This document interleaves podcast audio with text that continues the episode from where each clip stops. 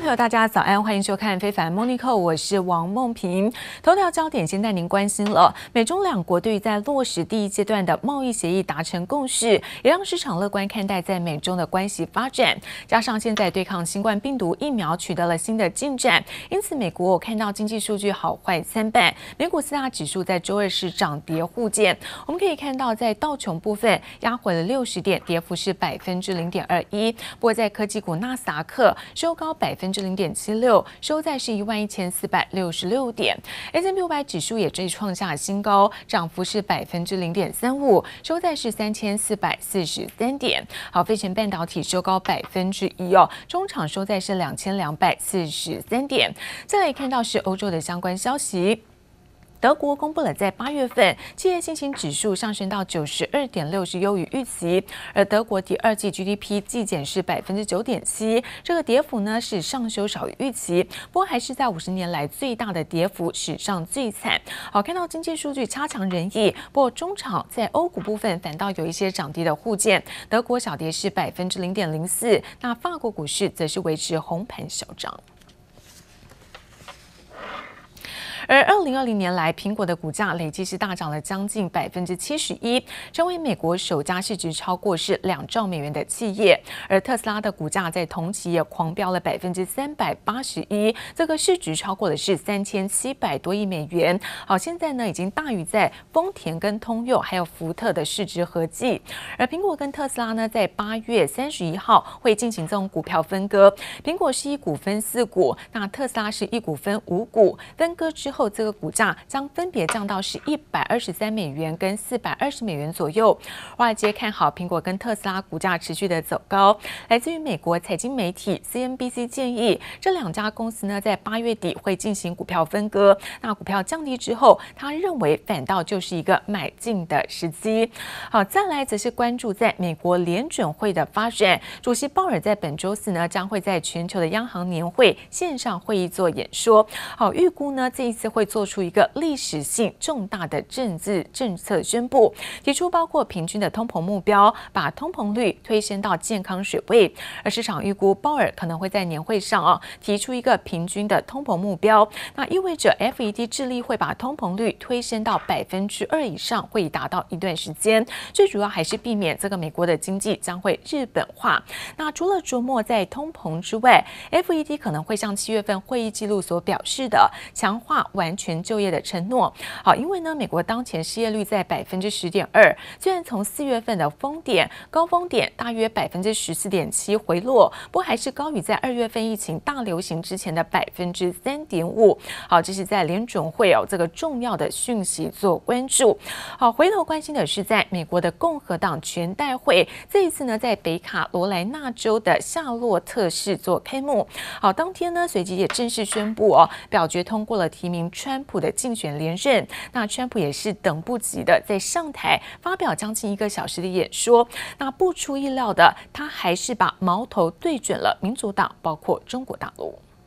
This is the biggest. This is it. Our country can go in a horrible, horrible direction, or in an even greater direction. And before the plague came in from China. That's where we were going. 疫情对选情投下变数，美国总统川普把问题全怪到中国头上。在共和党全代会上，川普毫不掩饰对中国的不满，他不止嘴上说说，还写进了第二任期的施政纲领。And here's what the Trump campaign is promising to do for you and this country in a second term. The plan is called Fighting for You. The best is yet to come. There are 50 commitments in 10 categories, including jobs. Ending our reliance on China, drain the swamp. 十大类施政要点中，把中国议题独立出来，自成一章，仅次于就业和疫情，排在第三顺位。具体措施包括从中国撤回一百万个制造业工作机会，并要中国对新冠病毒扩散全球负起全部责任。One of the most aggressive and proactive agendas that they've seen in history, and at the top is jobs. It's also about getting tough on China and stopping our reliance on China. This means bringing back a million manufacturing jobs. From China, uh, holding them accountable for what they did with the China virus. Is what Trump says he'll do in a second term, for what it's worth. Create 10 million new jobs in 10 months. Create 1 million new small businesses. Cut taxes again. I think that's his um, payroll tax cut he's talked about. He says uh, he wants to develop a vaccine by the end of 21, return to normal in 2021. 部分政治分析师解读，川普近期打出反中牌，多半是选举考量。但从川普的谈话和最新出炉的施政纲领中，川普对中国的态度无意放软，甚至连任之后还会更强硬。As you look ahead to the next four years, if you're re-elected, what's going to be your overall attitude towards China? Okay, well, look back for the last three and a half years. I'm the only one that ever took on China. If you look at um, what we've done with China, nobody's ever done. 终止依赖中国变成新任期的重中之重，而且川普将继续第一任期内未完成的举措，包括继续整顿华府官僚运作，也都是新施政纲领所释放的强硬讯号。记者王新惠、吕家汉综合报道。而美国的贸易代表莱特海泽，包括财长梅努钦，以及在中国国务院副总理刘鹤，在昨天呢进行了视讯会会议，那都对于在首阶段落实的贸易状况感到乐观。来自于在白宫的经济顾问哦库德洛最新受访也表示，川普政府对于在中国正在跟美国实施第一阶段的贸易协议感到满意的状况。Obviously, we have lots of complaints in other channels with China. Won't go through them all here, but plenty of complaints. But On trade, Ambassador Lighthizer, Secretary Mnuchin uh, met with China's top man, Liu He. They reviewed the situation. China is implementing the deal. They're out there buying a lot of commodities. We'll now be focusing on uh, and, uh, uh, intellectual property theft, things like that, forced transfer of technology, and basic uh, fairness and reciprocity. But so far, so far, Ambassador uh, Lighthizer is fine with it, and the meeting went quite smoothly. It was a normal review meeting. 而库德洛呢提到说，中国正在购买更多的农产品，有助于在美国的就业能够来做增长。就有专家直言，现在美中在其他领域的关系恶化，那贸易协议却是出人意外的成为亮点。这是因为呢，至少目前双方都有让协议保持在运作的共同利益。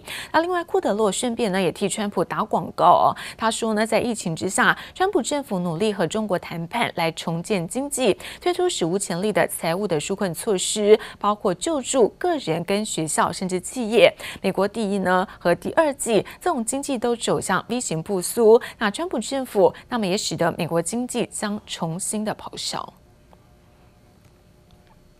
好，确实看到美国贸易代表署发布了新闻稿，表示说，美国的贸易代表包括莱特海泽跟财政部长梅努钦，他们都跟中国大陆国务院副总理刘鹤来例行的电话会议，讨论的就是在美中的第一阶段贸易协议到底的执行状况如何，而双方也都看到了进展。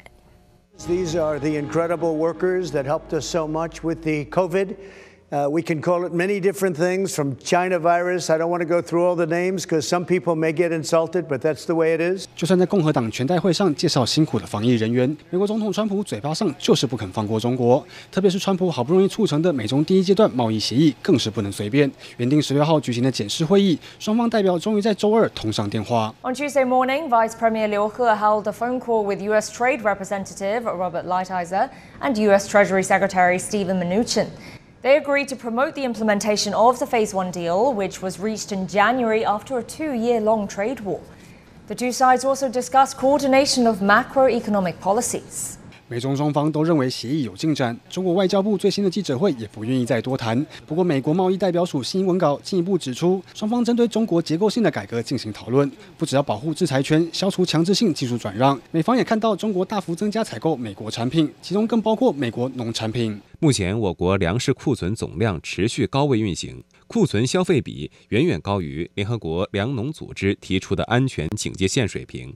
中国对外不断宣称粮食无缺，但却扩大购买美国农产品，甚至有中国买家单日购买一百九十三点七万吨的美国玉米，规模创下史上第三高。其他如大豆、牛肉采购量也提升。不过，川普这时候还加码放话，美中经济可能脱钩，引来中国反呛。While asked about his opinion on some voices in the U.S. advocating decoupling from China, Wang Yi said that's not going to work. Wang said attempts at doing so will lead to a dead end, separating the Chinese and U.S. Economies would come at the cost of hampering America's development and impacting the welfare of Americans. 中国外交部长王毅批评美国脱钩论不但不合理、不可行，还可能像回力标一样伤到美国自己。但也呼吁美中两国应该合作共赢。面对川普政府步步紧逼，中方似乎还是为双方留了转圜的余地。这里为黄一豪综合报道。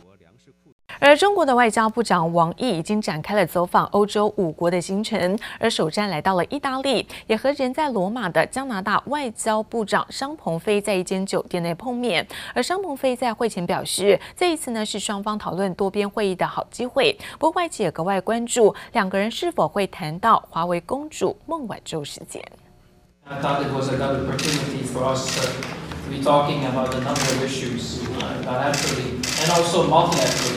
So I'm pleased we could find both of us time to meet after some time. 刚才呃提到的所谓的新冷战，我要明确的告诉大家，中方无意搞什么新冷战，我们更是坚决的反对炒作新冷战，声称要搞新冷战，这是要开历史的倒车。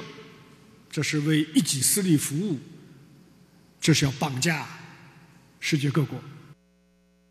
这一次呢，中加的外长会面是继在去年十一月以来的首度会谈。而目前，中国的通讯大厂华为财务长也是创办人长女的孟晚舟还在加拿大被限制出境。同时，加拿大呢有两名的公民是被中国逮捕拘留。而双方是否会讨论这类敏感的政治议题，也成为了讨论焦点。而另外，王毅在同一天呢会见了意大利的外交部长迪马尤，也当场表态，中国呢无意搞新冷战，也被认为是在对于美国。我隔空喊话。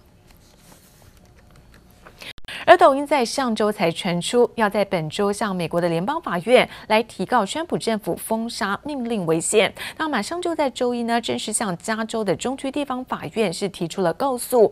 那控诉呢，在美国政府的行政命令违宪，并且是越权。好，我们看到在起诉书当中，抖音主张川普的行政命令呢是侵犯到美国用户的言论自由。好，这些宪法保障的权利哦都被侵犯。那抖音呢并没有构成。任何不寻常或是特别的威胁，而在这道命令之前或之后，也都没有通知抖音或是给予这种辩解的机会。他们认为违反剥夺了在公司享有的这个宪法权利。而抖音也在声明稿中指出，他们并不会轻易的起诉政府，但为了保障在社群和员工权利，所以别无选择。而对此诉讼，就律师表示说，这场诉讼很难打赢，因为一旦涉及在国家安全，美国的法院必定会优先考量到。国家利益。据在中国人民银行表示，现在人行的货币政策必须要有更大确定性来应对这种疫情等等不确定发展，将会保持了三个不变，像是在稳健货币政策的取向不变，保持灵活适度的操作不变，还有正常货币政策的决心不变。而此外，针对在贷款市场这种报价利率 LPR 连续四个月是维持不变，人行表示未来的走势取决于在宏观的经济趋势，包括在通货膨胀还还有在贷款市场工具等因素，那具体还是要看报价以及市场面的变化。那随着现在呢，LPR 利率推动的贷款利率下降的潜力进一步释放，所以预估在后续呢，企业的贷款利率还是会有持续下行的情形。好，同时关注中国的电商巨擘阿里巴巴旗下的蚂蚁集团，好，因为负责了支付宝业务而成为在阿里集团最赚钱的公司。这一次不受到疫情影响，光是今年上半年。的获利换算台币就有九百亿元，好，超过了去年一整年的表现。蚂蚁集团终于也向上交所跟港交所递交了申请书，那预估最快十月份会在两地市同时挂牌。It also has more than 900 million users in China.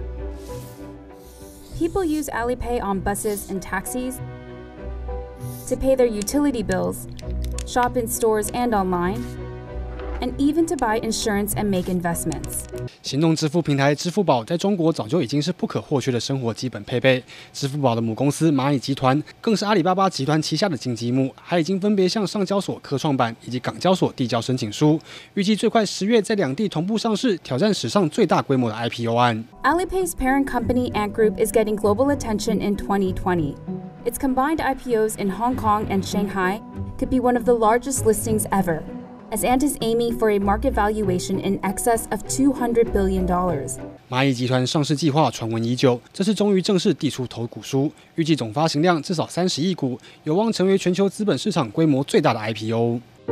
每个认真生活的人都值得被认真对待。蚂蚁金服。广告主打温情牌，深入消费者的心。创立于二零一四年，蚂蚁集团业务跨足不同领域，还蝉联胡润全球独角兽排行榜第一名。也因为准备要上市，蚂蚁集团的核心数据也曝光，光是今年上半年获利换算台币约九百亿元，已经超过去年一整年的七百一十八亿元。Ant Group announced to do, do these dual listings in Hong Kong and in Shanghai, and notably bypassing the U.S., the New York Stock Exchange, and the Nasdaq. For decision. This, of course, comes as there have been heightened tensions between the U.S. and China because of the coronavirus pandemic. 由于近期美中关系紧张，一向喜欢在美国上市的中企纷纷改选在香港上市，包括阿里巴巴、京东等都已经陆续在香港挂牌。蚂蚁集团或许也因此先在上海以及香港试水温。进一步李嘉涵综合报道。而日本首相安倍晋三呢，近日是两度的赴医院，而频传健康疑似亮红灯之际，安倍呢在二十五号上午，他现身了首相官邸出席内阁会议，这也是在两周来首次在上午就在官邸上班，那试图是以在实际的行动来平息外界的疑虑。那执政的自民党重要人物包括安倍的亲信甘利明，他表示说，安倍将会坐满任期，直到是明年的九月份任满。那来自于在共同社也报道。安倍在二十五号，也就是昨天上午的九点四十一分，他离开了东京的复古的自宅，那前往呃前往官邸，也出席了在内阁的会议。不过媒体报道，这个患有溃疡性大肠素呃大肠炎素疾的安倍，由于身体状况不佳，所以最近呢其实都是下午才开始到官邸做办公。那十七号跟二十四号两度在庆应大学的医院就诊，引发了外界关注。不好在日本在 TBS 报道。已经有多位的政府，包括执政党相关人士透露，安倍可能在二十八号召开记者会，他会亲自向外界说明，但是目前还在安排行程。